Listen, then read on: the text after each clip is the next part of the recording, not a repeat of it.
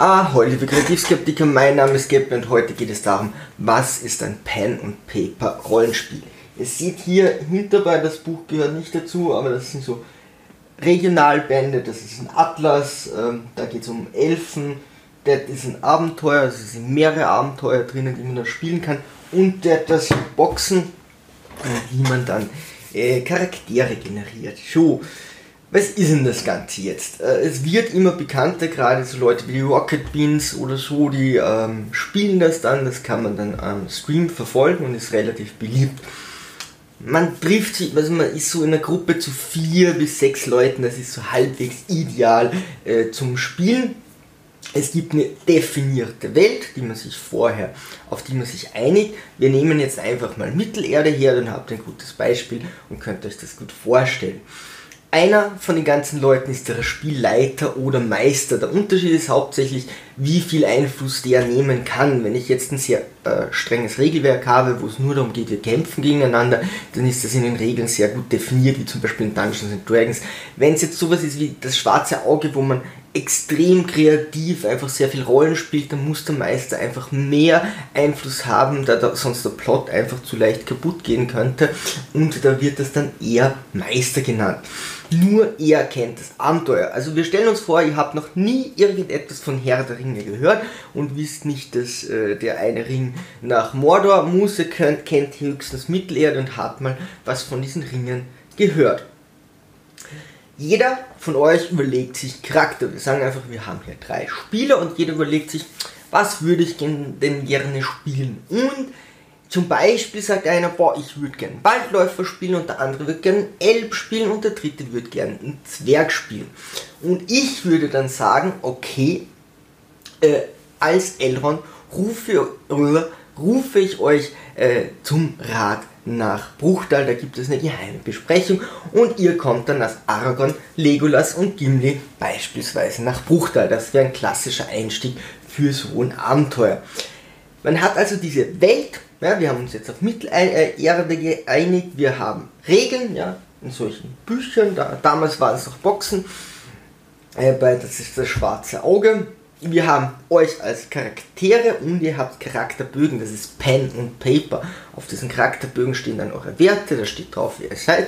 Und mit dem Stift tragt ihr das alles ein. Also ihr habt hier ein Blatt und ihr habt Sachen, die ihr da drauf schreibt. Dann haben wir noch Würfel, wir haben die Sprache, über die wir kommunizieren und dann haben wir noch unsere Vorstellungskraft. Ganz viel äh, bei Pen und Paper oder sogar das meiste funktioniert über Sprache und Fantasie. Was es dann sonst noch gibt, ist zum Beispiel LARP, das ist Live Action Roleplay. Äh, da würden wir das Ganze wirklich machen, das heißt, wir verkleiden uns, wir einigen uns wieder auf eine Welt und wir haben dann so Waffen, die äh, sind aus Latex, also die sind weich und dann kann man gegeneinander kämpfen. Ein Treffer zählt dann einen Punkt und du hast so und so viele Lebenspunkte und du hast vielleicht so und so viel Rüstung und so weiter. Und äh, ja, dann spielt man das aus. Da geht es viel mehr ums Rollenspielen und nicht blöd aufeinander einhauen. Also man kämpft da relativ schön in den meisten Fällen. Und dann gibt es noch Tabletop. Äh, wenn ihr euch zum Beispiel vorstellt, äh, die Schlacht beim zweiten Teil von Herr der Ringe in Helms Klamm, das kann man tatsächlich nachspielen, ja. Das kann man sich bauen, da kann man die Teile dafür kaufen. Dann hat man also diesen Klammwall und hinterbei die Burg und dann hat man zwei Heere. Jeder darf, der eine hat das äh, Heer der Menschen und Elben und der andere hat das Heer der Orks kann man zum Beispiel sagen, wir einigen uns auf 500 Punkte. Jede Figur, je nachdem wie stark sie ist, verschlingt unterschiedlich viele Punkte. Je mehr je stärker sie ist, desto mehr Punkte äh, verschlingt sie und dann äh, wird einfach gegeneinander gekämpft mit gleichen Ausgangssituationen. Ja, und dann schaut man, wer gewinnt. Das wäre Tabletop. Das ist aber nicht so wirklich Rollenspiel, jetzt nur hier am Rande erwähnt. Wie funktioniert jetzt so ein Charakter an sich, den ihr dann generieren werdet oder würdet? Ihr habt eben auf dem Zettel eure Grundwerte. Also Grundwerte sind meistens Attribute. Ähm, diese Attribute haben, das ist so etwas wie Stärke, wie Intelligenz oder Klugheit, wie Gewandtheit, äh, wie Geschicklichkeit und so weiter. oft ist es so, dass sich aus diesen Attributen dann so Dinge rechnen wie Lebenspunkte, wie Ausdauerpunkte, wie also Mana, Zauberenergie, Astralenergie, Kamale Energie, wenn ihr irgendwelche Geweihten seid. Ähm, aber auch so Dinge wie Attacke und Parade kann sich daraus errechnen, muss nicht unbedingt sein. Und dann hat man oft noch so etwas mit wie Talente. Talente zum Beispiel Schwimmen, Reiten, Handeln, Feilschen, irgendein Handwerk, das ihr können äh, wollt, ähm, Geschichte und Geografie. Hm, was ist das? Wenn wir zum Beispiel Mittelerde wären, dann würde ich sagen, okay, ihr habt hier eine äh, äh, Entscheidung, wo wollt ihr hin? Und ihr sagt, hm, okay, was gibt's denn da so? Und dann würde ich euch auf äh, Geografie würfeln lassen und dann würde jemand wissen, okay, da gibt es den Karatas, das ist der Pass nach oben und da gibt es die Mine nach Mo äh, die Mine von Moria und je besser diese Probe dann ausfällt, desto eher wisst ihr dann so, wie gefährlich ihr das einschätzen könnt. Oder ihr wisst, dass vor 3000 Jahren eine Schlacht war und der Ring an Isildur ging oder so. Also diese ganzen Hintergrundinformationen würdet ihr da bekommen. Oder zum Beispiel ein Talent wäre auch Magiekunde, wenn ihr zaubern könnt, dass ihr Zauber von anderen erkennen könnt und so weiter. Der Charakterbogen sagt mehr oder minder aus, wer du bist. Da steht drauf, wie du heißt, wie groß du bist, wie schwer du bist und so weiter, was du gut kannst, was du nicht so gut kannst, vielleicht Vor- und Nachteile und so weiter. Spielen, mh, hm, Spielen muss den selbst, das heißt den Hintergrund so, das kann man sich schon selbst ausdenken. Man versucht eben, wenn man sehr schlau spielen will, dann sollte man beim Charakter es auch widerspiegeln, dass der dann Punkte in Intelligenz hat und so weiter. Ähm, der Held äh, der Charakter wird zum Helden. Und äh, je rollenspiellastiger das ist, desto mehr werdet ihr sehen, dass das nicht immer so heldenhaft ist, wie man sich das so denkt. Wenn ihr euch überlegt, wie da Argon, Legolas und Gimli durch die Gegend laufen hinter den Orks her, müsst ihr euch denken, jedes Mal, wenn die auf die Toilette wollen, wie demüt oder wie unangenehm das ist in irgendeiner Steppe, äh, die sind vollkommen verschwitzt, die werden natürlich nicht so dargestellt in diesem Epos aber du bist vollkommen verschwitzt und nörgelst und bist fix und fertig und kannst kaum schlafen und weiß Gott was. Ähm, oft merkt man das auch beim Spielen, äh, dass man eben von meist in Situationen geworfen wird, wo man einfach nicht klarkommt oder die falschen Worte trifft oder nicht gut argumentieren kann und fühlt sich plötzlich gar nicht mehr so als Held. Ja? Also je rollenspiellastiger das ist, desto mehr merkt ihr so, ah, man muss schon sehr gut spielen und man muss auch oft einfach negative Punkte äh, hinnehmen. Und das ist auch tatsächlich so ein zentraler Punkt, der wirklich Spaß machen soll, auch negative Punkte auszuspielen. Man will am Anfang immer so Power gamen und immer das Beste rausholen und die coolsten Charakter haben. Es macht, aber wenn ihr euch darauf einlasst, ihr spielt einen Charakter, das seid nicht ihr, ja. Das ist okay, wenn es dem Charakter mal schlecht geht. Das muss euch nicht so unglaublich tangieren. Ihr solltet euch schon mit diesem Charakter verbunden fühlen aber dann negative Punkte auszuspielen, der ist zum Beispiel sehr neugierig und ihr wisst, ihr dürft da nicht in die Höhle rein, es wird was Schlimmes passieren, aber ihr macht es trotzdem, weil er einen neugierigen Charakter spielt. Oder der hat Goldgier und muss halt ständig Leute beklauen, auch wenn er dann von der Stadtwache verfolgt wird und so weiter. Das kann super viel Spaß machen. Also ihr solltet einen runden Charakter spielen. Und bei der Charaktergenerierung finde ich ganz wichtig, dass ihr nah an dem bleibt, wer seid. Ihr könnt euch da schon ein bisschen rauslehnen. Ähm, aber ja, äh, am Anfang ist es leichter, so etwas zu spielen. Der Würfel bestimmt, ob die Helden eine Probe schaffen oder nicht. Stellt euch vor, ihr sagt, okay, ähm, in, äh, bei den Minen von Moria, da ist ein Teil von der Brücke runtergefallen, ihr wollt da drüber springen oder ihr wollt irgendwo hochklettern oder so, dann sage ich, macht eine Probe auf dieses und jenes und dann würfelt ihr und dann schafft ihr es oder ihr schafft es eben nicht. Wie funktionieren jetzt so Proben und Würfel? Es gibt ganz viele Würfel. Das heißt immer W für Würfel oder D für Dice auf Englisch. Wir fangen an mit W3. Einen dreiseitigen Würfel gibt es natürlich nicht, äh, aber dann nimmt man W6 her und sagt, okay, 1, 2 ist 1, 3, 4 ist 2 und äh, 4, 5 ist 3. Einen vierseitigen Würfel gibt es schon, den ich jetzt natürlich nicht da habe. Oh, doch, hier. Und zwar ist das einfach eine Pyramide mit, einem dreieckigen, einer dreieckigen Grundfläche und die Spitze sagt aus. Wartet mal. Oh. Ich hoffe, man sieht das. Stell dich nicht. Bei der Spitze steht dann immer 2, 2, 2 und dann kann man sagen, okay, ich habe zwei Würfel. Und dann gibt es eben achtseitige Würfel, zehnseitige Würfel, was auch immer das ganze Ding geht bis zu 100-seitigen Würfeln. 100-seitige wären zum Beispiel eine Kombination. Auf diesem Würfel, also 10-seitiger Würfel, steht eben drauf 10, 20, 30, 40, 50 und dann würfelt man mit einem zweiten Würfel, der hat auch 10 Seiten und der sagt halt 0, 1, 2, 3, 4, 5, 6, 7, 8, 9. So funktioniert das. Und ja, es gibt da einfach unzählige Würfel mit ganz vielen Motiven so. Könnt ihr euch dumm und dämlich kaufen. Jede Probe hat einen eigenen Wert. Also es kommt darauf an, wie komplex jetzt diese Spiele sind. Es kann zum Beispiel sein, Kampf ist ein rechneter Wert oder ihr habt einfach den Wert Kampf und je besser ihr den habt, desto eher werdet ihr die Probe schaffen. Oder man sagt, nee, nee, das ist alles viel genauer unterteilt. Du hast einen Wert auf Schwert.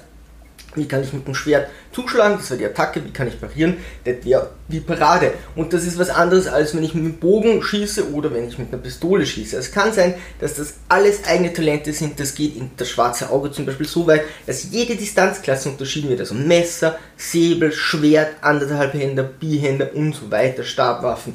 Äh, da habe ich eine sehr detaillierte Unterscheidung. Bei anderen Spielen heißt es einfach nur Kampf.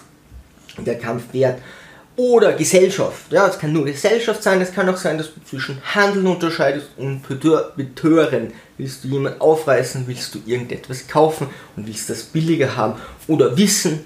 Es kann sein, dass du Geschichte und Geografie und solche Dinge einfach unterscheidest oder Etikette oder was auch immer. Oft wird gewürfelt auf eine Kombination von ähm, Attribut und Talent. Das heißt, ich sage, okay, du willst einen Fluss schwimmen, dann nimmst du Schwimmen her und das Attribut zum Beispiel Stärke, weil es ein reißender Fluss. Oder bei der schwarze Auge wäre es so äh, detailliert, dass man sagt, du hast immer drei Attribute, also Stärke, Konstitution und Mut und mit den Talentpunkten kannst du dann ausgleichen. Also äh, da geht es Oft geht es darum, dass du drunter würfelst oder dass du drüber würfelst, dass du es schaffst. Wenn du drunter würfelst, dann ist klar, je mehr Punkte du reinsteckst, desto höher wird der Wert. Das wäre zum Beispiel beim W20 in das schwarze Auge. Und solange du drunter bleibst, ist es okay. Wenn du drüber würfelst, dann kannst du die Talentpunkte von Schwimmen hernehmen und mit denen ausgleichen. Also würfelst du drei drüber und hast fünf Talent, kannst du drei hernehmen und das dann ausgleichen. Wenn du jetzt sechs drüber würfelst, dann hättest du es nicht geschafft. Ähm, es kann aber auch sein, dass du nur Erfolge zählst, das wäre zum Beispiel beim W10 nur die Nullen, also nur die Zehner zählen. Ja? Und je besser du etwas kannst, desto mehr Würfel kannst du hernehmen. Das heißt, wenn du etwas schlecht kannst, darfst du nur zwei W10 nehmen und wenn du drei Erfolge brauchst, kannst du es gar nicht schaffen. Wenn du aber gut bist, kannst du vielleicht zehn Würfel nehmen und dann ist die Chance eben höher, dass du das schaffst. Äh, über einen Wert, unter einem Wert Erfolge zählen. Ja, was es auch noch gibt, ist bessere Würfel zu nehmen. Äh, das ist zum Beispiel bei, wie hieß das Ding? Äh, Savage Worlds. Da ist es dann ganz einfach so, dass du einen Vierer erreichen musst. Ja, und am Anfang würfelst du mit W4. Wenn du aber zwei Punkte in, den, in das Talent äh, investiert hast, darfst du schon mit einem W6 würfeln oder mit einem W8 oder mit einem W10 und so weiter. Ja, und eben, man hat dann äh, nicht nur so äh, Punkte, mit denen man ausgleichen kann bei diesen Systemen, sondern es kann auch sein, dass es darum geht, wie gut du etwas schaffst. Ja, also wenn du eine Probe in ähm, Geografie um 10 also mit 10 Punkten über behältst oder so gut schaffst, dann würde ich dir jetzt zum Beispiel sagen, okay, das und das sind die genauen Risiken, wenn du über den Karatras gehst. Und die Mine von Moria, du hast sogar gehört, äh, dass dort irgendwas Schlimmes passiert ist und da könnten Orks sein und so. Je besser du es schaffst, desto mehr Informationen äh, bekommst du oder desto schneller kannst du irgendwo hochklettern und so weiter. Ähm, der Unterschied bei diesen ganzen Systemen ist, also den, den entscheidendsten, den ich da sehe, ist, wie viel Einfluss nimmt der Charakterbogen. Also geht es nur darum, um was ich würfel oder äh, also ums Glück oder sagt der Charakterbogen das meiste aus und der Würfel entscheidet nur mehr marginal. Kann ich das gut? Ist die Chance sehr hoch, dass ich es schaffe? Oder ist es einfach so, es ist glücksabhängig und der Charakterbogen macht noch ein bisschen was. Ich bin der totale Verfechter von, der Charakterbogen sagt das aus und nicht, wir sind aufs Glück angewiesen, weil man viel besser berechnen kann, was ungefähr passieren wird. Und die Helden können sich überlegen, na, wie löse ich eine Situation und zwar wirst du auch in deinem normalen Leben Situationen mit deinen Talenten, die du gut kannst, lösen und nicht mit dem, was du am wenigsten kannst. Wenn es aber nur würfelabhängig ist, ist es vollkommen egal, was du probierst, weil es eh nur aus Glück ankommt. Dann gibt es noch vergleichende Proben, also zum Beispiel ich versuche dich zu beeinflussen, du versuchst mich gegen zu beeinflussen, da würden wir gegeneinander würfeln, je mehr man überbehält, je mehr man drunter würfelt oder so. Und verdeckte Proben, wenn du mich jetzt als Spieler fragst, na, wie schätze ich denn diesen Elrond ein? Vertraue ich dem oder so, dann würde ich verdeckt auf deine Werte würfeln, damit du nicht weißt, ob du es geschafft hast oder nicht und dir dann sagen, wenn du es geschafft hast, ja, das ist sehr vertrauenswürdig oder ich sage, du kannst ihn nicht einschätzen oder ich sage, du misstraust ihm aus irgendeinem Grund. Warum würfeln wir überhaupt? Nur außergewöhnliche Aktionen werden hier gewürfelt. Äh, es geht um Erfolg oder um Misserfolg, äh, Zufall und Spannung äh, über welches Wissen verfügt der, der Charakter und beschreiben anstatt zu würfeln. Nur spezielle Situationen werden ausgewürfelt. Also wenn ihr sagt, okay, ich gehe drei Meter geradeaus, sage ich nicht, oh, würfeln. Oder ihr steigt über Stiegen hoch, wenn ihr jetzt nicht gerade eine Stiege irgendwie drei Kilometer auf den Berg steigt, okay, dann würde ich sagen Konstitutionsprobe. Aber ansonsten das kein Problem. Also nur außergewöhnliche Sachen werden hier gewürfelt. Es geht darum, schafft ihr es oder schafft ihr es nicht. Das ist mal so das Erste, was dieser Würfel aussagt, dass nicht ich als Meister, du sagst, du willst hochklettern und ich als Meister sage einfach willkürlich, willkürlich Nope, das schaffst du leider nicht. Dann würdest du sagen, na warum muss das sein? Nee, das entscheidet der Würfel. Der Würfel ist hier neutral. Also hast du etwas geschafft und es kann eben auch sein, wie gut hast du etwas geschafft. Dann bringt der Würfel Zufall und Spannung in das ganze Ding rein. Äh, der Spieler weiß nicht vorher schon, habe ich das geschafft. Also du triffst nicht die Entscheidung so, indem du vorher schon weißt, kann ich darüber springen oder nicht, sondern du musst einfach Vor- und Nachteile abwägen, du musst das Risiko abwägen. Da kommt es wieder darauf an, ja, welches System ihr da habt und äh, wie sehr die Würfel da Einfluss äh, nehmen. Dann entscheidet äh, der Würfel auch noch, was du weißt. Es wäre absolut unmöglich, bei jedem Wissen, Wissensgebiet genau zu definieren, was du weißt. Also Geschichte, du hast 300 Kämpfe, über welchen Kampf, über welchen Krieg weißt du irgendwie das genau und über welchen Kampf weißt du nicht Bescheid. Das runterzuschreiben würde endlos dauern. Also, wenn es darum geht, würfelst du einfach drauf und dann sage ich, okay, diese Information hast du oder diese Information hast du eben nicht. Und wenn wir hier in die extreme Rollenspielsdinge reingehen, also Leute, die schon sehr versiert sind, die das, die das lange spielen, die ähm, stauchen oft solche Systeme zusammen. Das kann sogar so weit gehen, dass die einfach nur mehr erzählen, was sie machen. Und je cooler, je besser sie das erzählen, desto eher schaffen sie es. Es kann dazu führen, dass wenn der Meister das auch kann, dass du erklärst, wie cool dein Angriff ist, aber der Meister noch cool erklärt, wie guter Gegenangriff ist. Also das kann ein bisschen äh, in die falsche Richtung gehen. Im Großen und Ganzen ist es aber zum Rollenspielen sehr angenehm, wenn da sehr viel erzählt wird. So, was macht denn jetzt so ein Meister? Der Meister stellt die Welt und die Örtlichkeiten dar. Das heißt, äh, wenn du irgendwo hinkommst und so, dann beschreibe ich, wenn du nach Bruchtal kommst, beschreibe ich, wie das aussieht. Ja, da ist so ein Weg und eine Brücke über, eine, über, über einen äh, Wasserfall und das sind so süße Häuschen und das sind die Elben und weiß der Teufel was. Der Meister spielt alle NPCs da, das sind Non-Playing Characters oder auf Deutsch äh, NSCs, nicht spielende Charaktere. Das heißt, ich spiele Elrond, ich spiele den Hobbit, ich spiele Gandalf, ich spiele alle, die ihr nicht seid, ich spiele alle anderen Protagonisten. Auf euch wird natürlich der Hauptteil des Spiels kommen. Aber wenn ihr mich ansprecht, dann, oder wenn ihr jemanden anspricht, spiele ich den. Ähm, nur hauptsächlich während die Entscheidungen bei euch bleiben oder ich spiele halt einen Gegending. Es ist immer schwierig, wenn man dann als Meister äh, Monodialoge, also allein Dialoge führen muss. Aber der Fokus ist halt hier ganz klar bei den Helden. Und sonst beschreibe ich einfach, was die anderen machen oder wozu sie sich entschieden haben.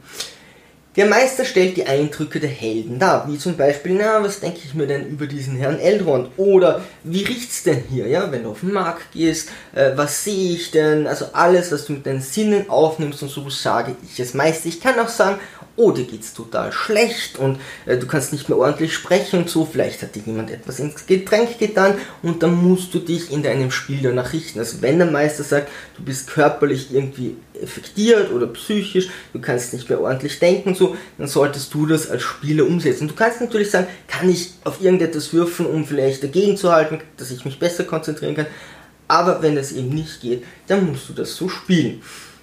Und nur der Meister kennt das Abenteuer, also ihr habt noch nie was von diesem komischen äh, Herr der Ringe gehört. Wie ist jetzt so ein Abenteuer aufgebaut? Also ihr würdet da zum Beispiel eben zu Elrons Rat einberufen werden und dann sagt Frodo, okay, ich bringe den äh, Gürtel wollte ich jetzt sagen, bringe den Ring nach Mordor und ihr als Helden und mit dem wie ihr Volk, euer Volk vertretet, würdet natürlich sofort sagen, na also meine Waffen zum Schutz werde ich hier anbieten und ich werde natürlich mitgehen und diesen kleinen Kerl hier schützen. So, jetzt kommen wir zur Abzweigung. Ihr habt mit Geschichte verstanden, okay, da ist der Karatras, da unten ist dann, sind die Minen von Moria und jetzt müsst ihr entscheiden, was ihr macht. Und da kommt es dann zum Diskutieren. Ihr könnt es ausdiskutieren, jeder hat das eine oder andere Wissen. Und es kann durchaus sein, dass ihr sagt, okay, wir gehen gleich in die Minen von Moria. Es kann aber auch sein, dass ihr sagt, ihr geht über den Karatras und ihr schafft das. Oder es kann sein, dass ihr einen dritten Weg findet.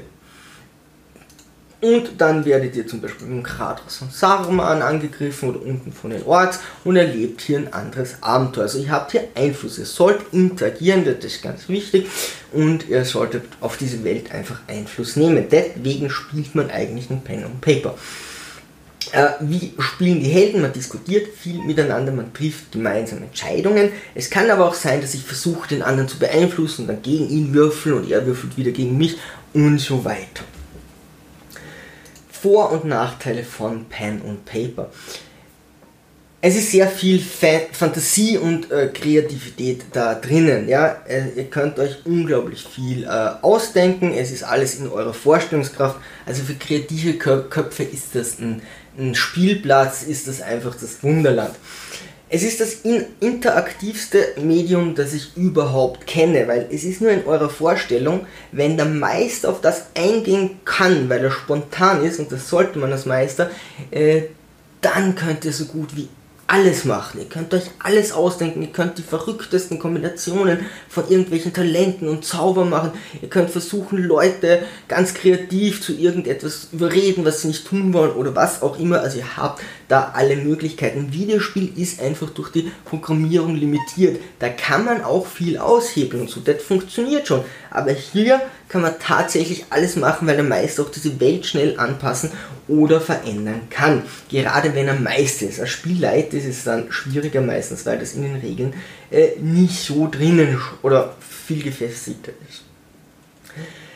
Äh, er steht und fällt jedoch mit dem Meister. Also der Meister stellt diese Welt dar, wenn der Meister das nicht kann, wenn der Meister nicht spontan sein kann, wenn der einfach sehr langsam spielt, ja, und ihr langweilt euch oder so, dann werdet ihr damit nicht glücklich werden. Also als erstes steht und fällt dieses Spiel mit dem Meister und als zweites dann mit den Charakteren. Die Spieler, ist immer gut, wenn man hier mit Freunden spielt, sollen miteinander können. Die Charaktere sollen ein bisschen aufeinander abgestimmt äh, sein. Wenn jetzt Legolas und Gimli miteinander spielen, dann ist es okay, dass der eine die Elben nicht mag und der andere die Zwerge nicht mag und irgendwann dann äh, schafft es der Meister, die ein bisschen zusammenzuschweißen. Also hier hätten wir einen guten Punkt, ihr wollt beide diesen Ring beschützen und dann wächst man zusammen. Wenn jetzt der eine aber ein Priester ist und der andere ein Paktierer, der mit Dämonen äh verhandelt, dann sind das vielleicht zwei Charaktere, wo ich sagen würde, okay, die würden nie gemeinsam irgendwie ein Abenteuer ziehen oder sich so schnell wie möglich wieder voneinander trennen. Also da wird das Ganze dann ein bisschen schwieriger. Jeder hat so seine eigene Welt. Wie ich angefangen habe, als ich angefangen habe, war das ganz klassisch. Ich habe mir der, der Meister erzählt, äh, der Hof ist dort und da und da ist ein Fluss und ich habe mir das einfach alles auf der anderen Seite vorgestellt und habe ganz lange nicht verstanden, was er mir da erzählen will, während wir da reingestürmt sind, weil ich einfach immer die andere Seite im Kopf hatte. Also das kann sehr viele Auswirkungen haben, aber man wird da schnell so, dass man äh, das zum einen so erklären kann und dass man das Spiel auch nachfragt, wenn man merkt, da stimmt etwas nicht. So, meine persönlichen Vorteile wären hier noch, also ich bin jetzt nicht so der Schauspieler oder äh, dass ich mich gerne verkleide, aber das sind schon zwei wichtige Punkte. Viele Leute finden so etwas lächerlich. Wenn ihr euch aber überlegt, was ihr Hugh Jackman zahlt, wie viele Millionen oder zig Millionen, dass er Wolverine oder weiß Gott was spielt, dann muss ich sagen, nee, also lächerlich ist es nicht in unserer Welt, sich zu verkleiden, irgendeine andere Rolle zu spielen, sondern es sind verdammt gut bezahlte äh, Berufe. Und wenn das Spaß macht, ihr werdet einfach ganz viel dabei lernen. Ihr müsst bei diesem Spiel diskutieren, ihr müsst euch in andere Leute reinversetzen. Wenn ihr Psychologie überlegt, da gibt es ganz viele so Spiele, so Gruppenspiele oder Rollenspiele, wo man zum Beispiel, wenn man mit jemandem ein Problem hat, dann stellt man den anderen da, damit man sich in den hineinversetzt, damit man Interpre Inter äh, Empathie lernt, Entschuldigung, äh, damit man zumindest die Gefühle interpretieren kann, wenn man nicht so empathisch ist. Äh, also da werdet ihr ganz viel lernen. Es geht nicht von selbst, weil ihr sitzt da in eurer Komfortzone mit euren Freunden, aber wenn ihr euch da ein bisschen versucht, das ins private Leben rüberzunehmen, also in den Alltag rüberzunehmen, äh, in den Job rüberzunehmen, wie verhandle ich, ihr werdet schnell merken, wenn ihr ein bisschen schauspielert und so, äh, wo werde ich selber nervös, ja, wo, wo, wo geht es mir ungut, wo sollte ich ruhiger werden, wo kann ich gut argumentieren und so weiter. Also das, dieses Spiel lernt euch unglaublich viel. Dann gibt es dort viele Rätsel, die ihr lösen könnt. Ihr könnt unglaublich viele Wortwitze machen. Also Trash Talk ist etwas zum äh, Todlachen dort. Also man kann so viel Blödsinn äh, reden, so viele Wortwitze machen. Wenn ihr wortgewandt seid, ist das Spiel einfach göttlich. Man hat dann irgendwann einen Nostalgiefaktor. Wenn man lange mit der gleichen Gruppe spielt, dann hängt man an den, den Charakteren. Psychologisch kann man auch noch sagen, ihr werdet nie oder kaum irgendwo eure Mitmenschen besser kennenlernen als bei so einem Spiel. Ihr werdet bald wissen, das nervt den Menschen, das macht den Menschen Spaß und viel weiter in die Psychologie von anderen Leuten äh, eindringen. Kreative Ideen habe ich schon gesagt. Das Coole ist, ihr spielt miteinander. Ja? Der Meister zieht seine Freude daraus, wenn er die Spieler auf Messerschneide laufen lässt und sie schaffen es gerade noch. Und er spielt nicht gegen die Spieler, er kann alles entscheiden, er kann sagen, okay, ihr seid alle tot aus, ist einfach so. Das ist nicht das, was lustig ist oder gegen die Spieler zu würfeln. Der Meister zieht auch seine Freude daraus, dass er das Abenteuer gut gemeistert hat und die Helden, dass sie es gerade geschafft haben. Das ist immer so, ja, ein Spiel auf Messer schneidet, dass die Helden nicht sagen, oh, wir schaffen eh alles, oder dass es nicht zu frustrierend für die Helden ist und dann kann man da gemeinsam sehr viel Spaß machen. Und das Ganze wird sich früher oder später auf euren Alltag positiv auswirken. Welche Systeme und Welten gibt es denn hier? Das ist äh, nur ein kurzer Auszug, weil da gibt es wirklich ganz, ganz viele. Hier mal äh, kurz aufgelistet die Genres, die es hier gibt. Also, wir haben hier Mittelalter, die Gegenwart natürlich, da geht es mehr darum, was man spielt, äh, Science Fiction, Mystery und Horror, Superhelden, Satire und einige freie Systeme, wo ich mir dann als Meister selbst eine Welt überlegen kann. Beim Mittelalter sind sehr bekannte Vertreter hier. D&D, äh, also Dungeons and Dragons, das ist sehr stark kampforientiert, das geht teilweise eben in Tabletop-Richtungen, ähm, da ist man Spielleiter und da ist es doch so, dass da Spielleiter gegen die Spieler spielt. Also der stellt die Gegner da, natürlich muss er die ungefähr so generieren, dass die eine Chance haben und nicht übermächtig sind. Aber da ist es mehr so ein bisschen gegeneinander. Da ist nicht so viel Rollenspielfaktor und da ist einfach ganz, ganz viel Prozent von dem äh, ist hier auf Kampf fokussiert. Genau als Gegenteil würde hier stehen das Schwarze Auge. Das ist ein deutsches Rollenspiel, das inzwischen auch schon in die Jahre gekommen ist oder viele Jahre im Buckel hat. Da sind wir jetzt in der fünften Edition das ist ganz stark Rollenspiel fokussiert. Da hast du über 100 Talente. Äh, teilweise wird sich da lustig gemacht, dass es sowas wie Töpfen gibt, was kein Spieler irgendwann braucht. Ähm, da sind Kampf vielleicht 20 bis 30 Prozent maximal und oft gibt es einen Abend, wo man vielleicht gar nicht kämpft. Dann gibt es natürlich auch Herr der Ringe oder der eine Ring. Ich glaube, das sind zwei verschiedene Systeme. Dann äh, sowas wie Pathfinder, das ist ein Ableger von Dungeons and Dragons, das kommt immer wieder mal vor. Da gibt es viele, die das Regelsystem so ein bisschen mehr oder minder hernehmen. Oder sowas wie Splittermond oder Warhammer eben als Tabletop. In der Gegenwart haben wir Vampire, die Maskerade, The Masquerade. Da kommt jetzt, glaube ich, ein Videospiel raus. Da gibt es auch ein altes Videospiel. Da, und das gibt es auch als Pen und Paper. Da wäre man zum Beispiel in der Stadt und nimmt sich irgendeine Stadt in der Gegend wahr und in der gibt es dann verschiedene Vampir-Clans und die sind teilweise miteinander befreundet und teilweise miteinander verfeindet und leben im Untergrund und nicht jeder Vampir hat jeden gleichen Nachteil. Ich glaube, die können sogar teilweise in die Sonne oder so. Ähm, und da geht es einfach darum, wer hier die Vorherrschaft bekommt. Oder Sion ist zum Beispiel, äh, das ist ein Demigod und Gott und Gott da würde man einen Halbgott spielen und dann hat man natürlich besondere Kräfte. Wenn man das Kind des Poseidon ist, dann kannst du natürlich Wasser manipulieren und so weiter. Da ist jeder Gott genau definiert.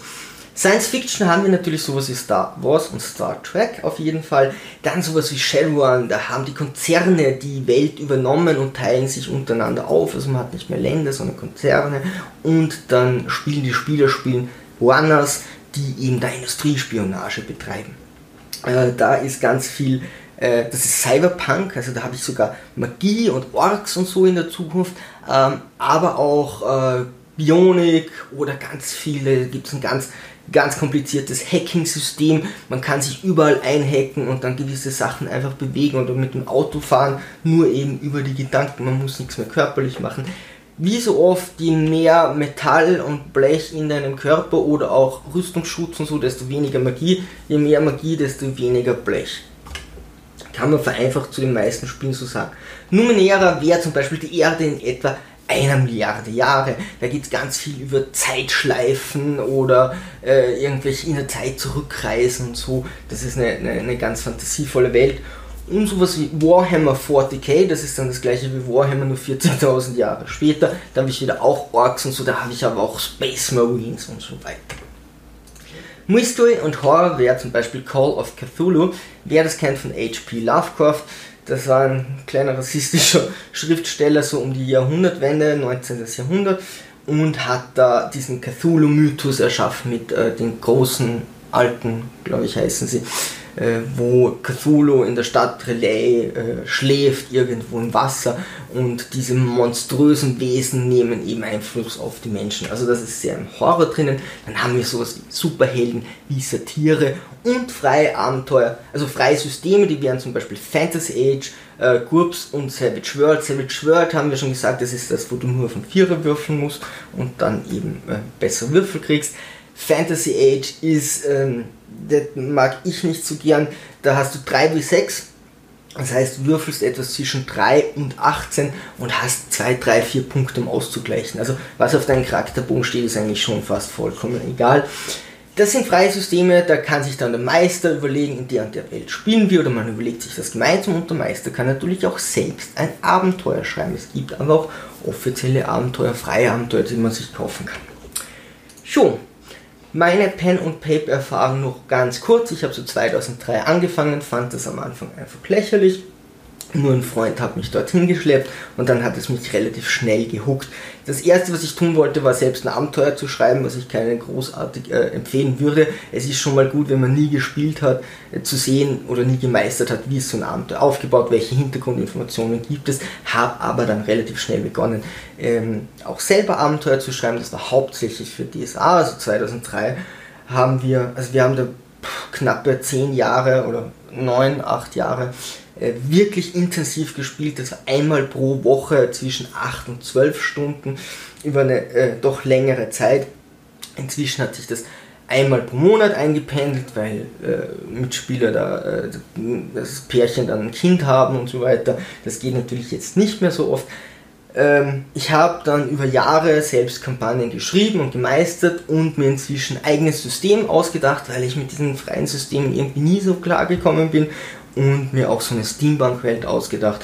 Äh, die spielen wir jetzt seit 30 Abenden, also drei Jahren circa, ein bisschen weniger und werden wahrscheinlich danach wieder so in die Fantasy-Welt zurückkehren.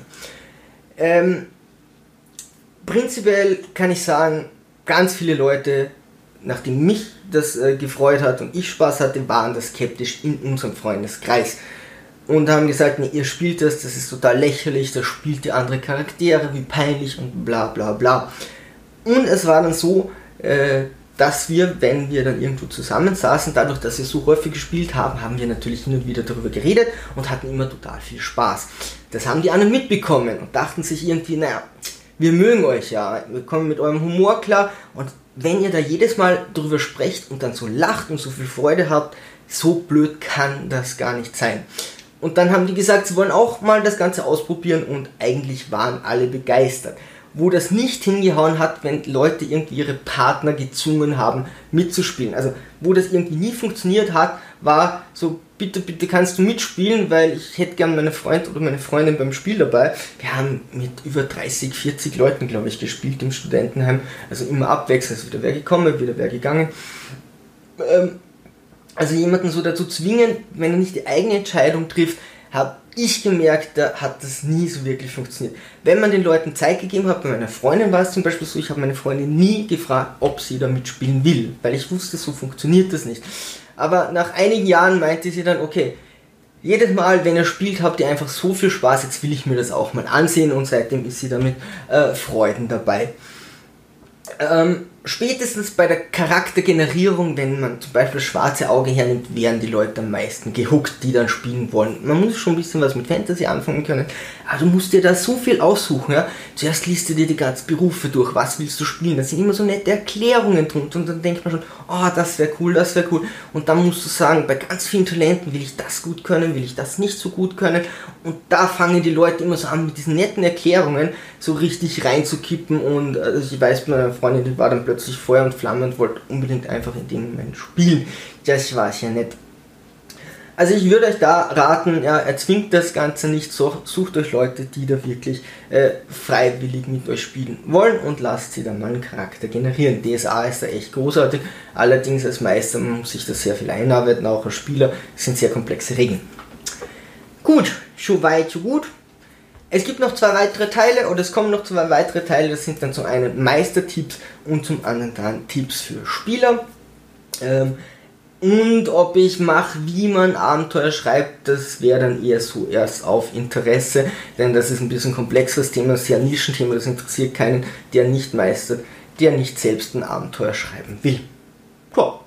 Sonst, wenn ihr Fragen habt, einfach in die Kommentare. Ein bisschen Expertise habe ich in dem The Thema Pen und Paper. Äh, und ja, wenn ihr eure Erfahrungen teilen wollt, würde mich das sehr freuen. Ansonsten, liebe Sturmtrotzer, Segel immer straff halten und auf zum Horizont.